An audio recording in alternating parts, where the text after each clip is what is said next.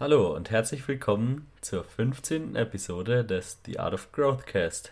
Mein Name ist wieder Felix Steigerwald und neben mir sitzt die bezaubernde Lisa Marie Seelmann und heute soll es um das Thema performanceorientierte Ernährung und performanceorientiertes Verhalten gehen und alles, was dazu gehört.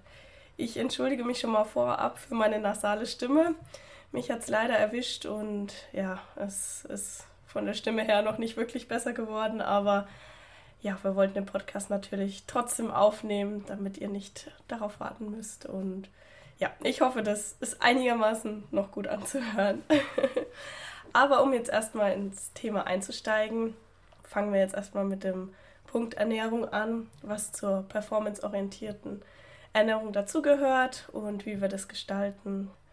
Da würde ich einfach erstmal mit einsteigen, dass es wichtig ist, wie man seine Mahlzeiten timet, wie es ums Training herum gestaltet wird im Training und wie man es auf andere Sportarten auch beziehen kann.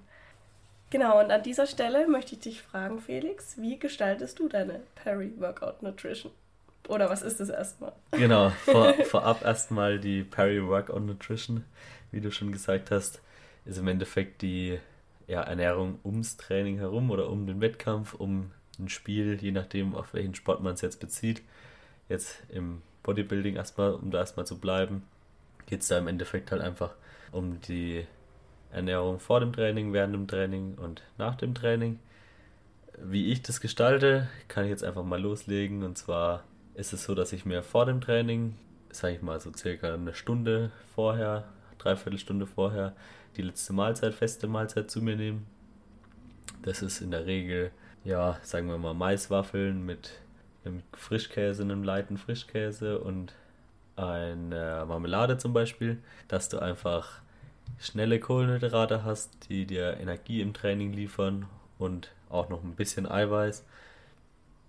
Was natürlich viele zum Beispiel auch machen, ist einen Rice Pudding zum Beispiel vor dem Training zu essen.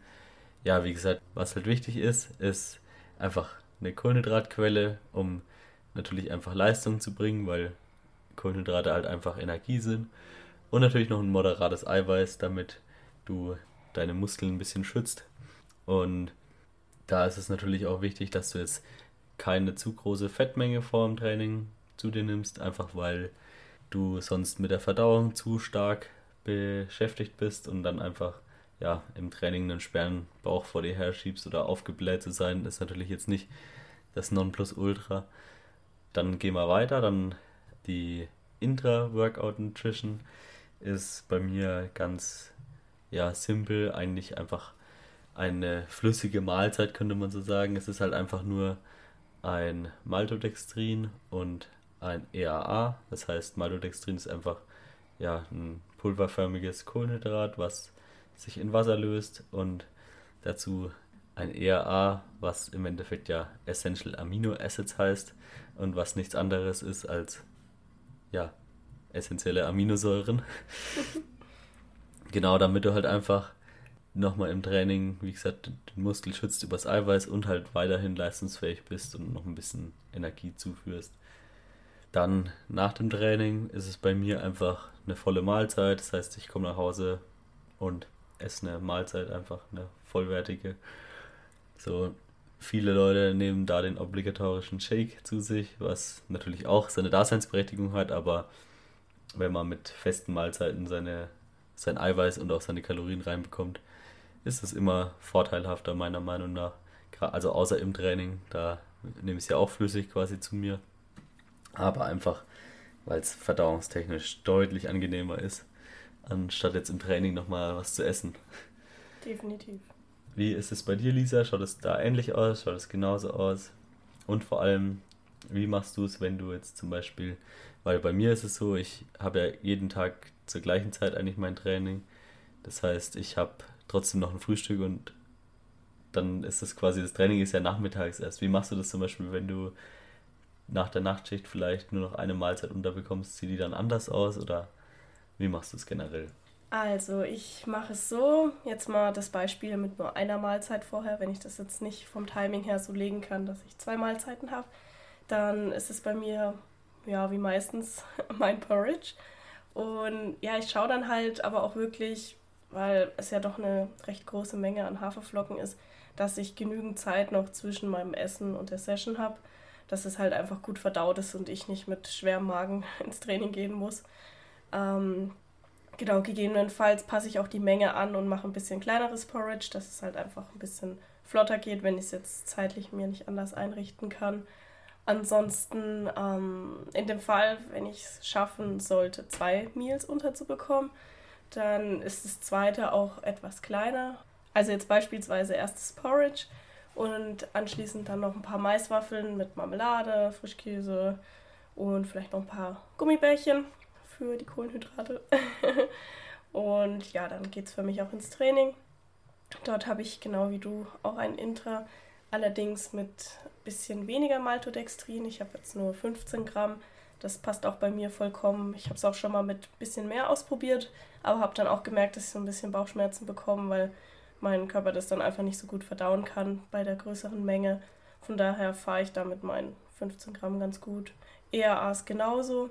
Und ja, dann ist es bei mir auch so, dass nach dem Training, dass ich dann eine vollwertige Mahlzeit esse. Jetzt beispielsweise, wenn ich so wie du nachmittags gehe, dann auch unser Abendessen, das wir dann auch zusammen essen.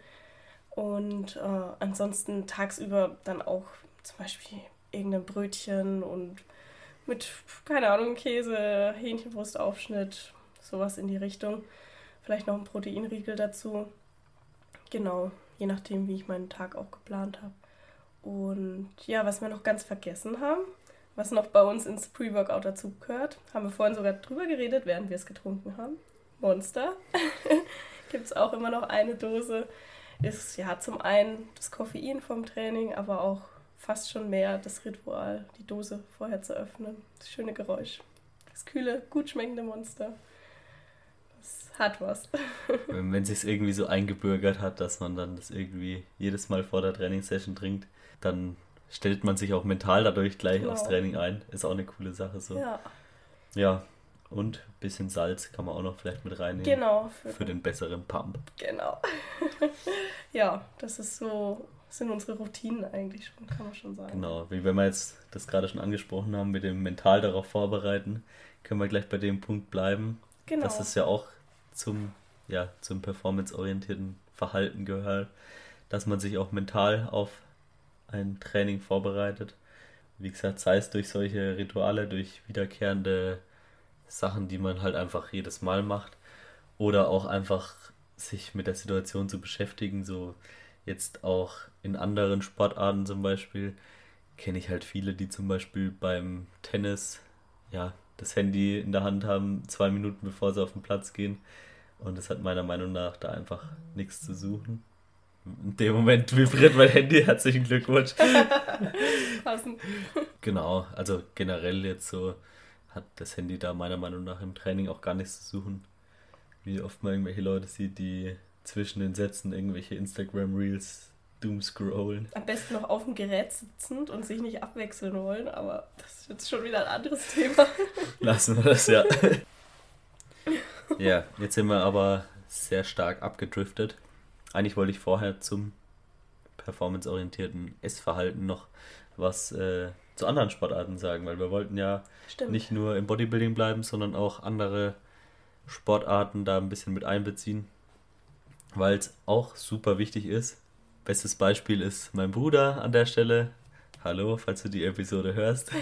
äh, der halt einfach zum Beispiel aus der Nachtschicht rausgegangen ist, sich ja, ins Auto gesetzt hat und auf den Fußballplatz gefahren ist, dann 90 Minuten Fußball gespielt hat, bevor er das erste Mal was zu essen zu sich genommen hat. Mittlerweile weiß er auch, dass es nicht the way to go ist, so dass man auch in anderen Sportarten halt einfach leistungsfähiger ist, wenn man halt einfach das Essen so ein bisschen darauf anpasst. Ja, da sage ich jetzt zum Beispiel bei mir beim Tennis, trinke ich ein Intra-Getränk mit Maltodextrin und ERAs genauso während einem Spiel, wie jetzt auch in einem Bodybuilding-Training, also Krafttraining, weil es einfach einem hilft, irgendwie leistungsfähiger zu bleiben. Ja, man kann da gar nicht so viel dazu sagen. Es ist auf jeden Fall wichtig, die Ernährung darauf anzupassen und es ist da auch nicht Mods zu verkomplizieren, aber es hat einfach einen positiven Effekt, egal in welcher Sportart, wenn du einfach, sag ich mal, eine moderate Menge an Eiweiß und Kohlenhydrate vor oder während einem Training zu dir nimmst und jetzt auch beim Fußball zum Beispiel nicht davor dir einen Schnitzel reinhaust am Sonntagmittag mhm. bei der Oma und dann auf den Fußballplatz gehst, weil dir das auch schwer im Magen liegen würde. Ja, und da im schlechtesten Fall sogar nochmal hochkommt. genau, an dieser Stelle, falls ihr dazu noch Fragen habt oder wenn ihr uns irgendwie berichten möchtet, wie ihr das handhabt bei eurer Sportart, was auch immer ihr macht, könnt ihr uns gerne auf Instagram schreiben. Da würden wir uns sehr freuen, auch eure Erfahrungen mitgeteilt zu bekommen. Und dann würden wir schon wieder zum nächsten Punkt gehen. Zur ja, direkten Vorbereitung oder auch indirekten Vorbereitung auf die auf das Training oder auf das Spiel. Das, die direkte Vorbereitung, um da jetzt erstmal dabei zu bleiben, ist zum Beispiel jetzt im Bodybuilding das Aufwärmen, Vorbereitungsübungen zum Beispiel oder auch dann übungsspezifisch sich an der Maschine oder an der Übung quasi aufzuwärmen. Das heißt, vielleicht einfach mal drei bis fünf Minuten auf dem Crosstrainer, um auf ja, Betriebstemperatur zu kommen, sage ich. Dann vielleicht, wenn du ja, ein Push-Training hast, wo du Schulter und Brust trainierst, vielleicht mal die Rotatorenmanschette ein bisschen aufwärmen oder wenn du ein, eine schwere Kniebeuge machst, einfach mal ja, ein bisschen die Hüfte mobilisieren.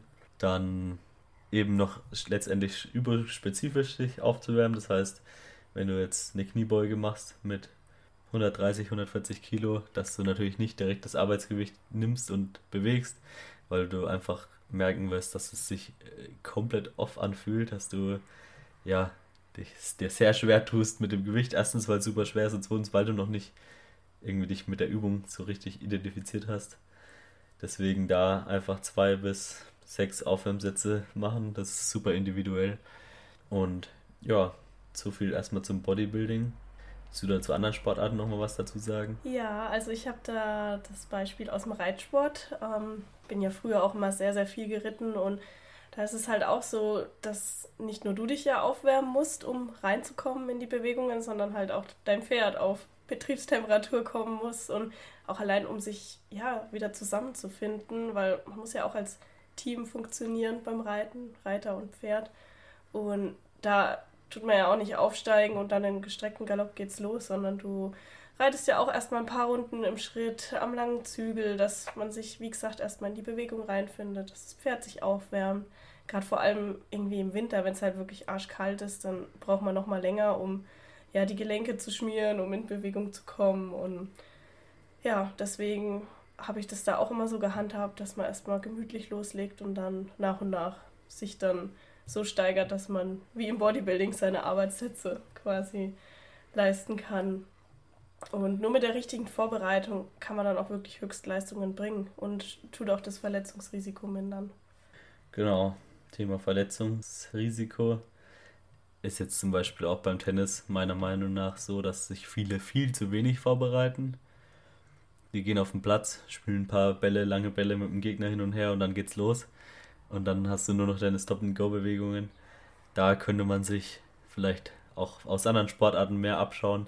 So beim Fußball zum Beispiel finde ich es eigentlich gar nicht so verkehrt, dass sich die Leute relativ gut warm machen, je nachdem wie ambitioniert man natürlich ist, aber an sich trifft man sich eine Stunde vorher, läuft erst eine Runde, dann macht man ein paar Übungen am Ball, dann macht mal ein paar Mal den Torschuss, keine Ahnung.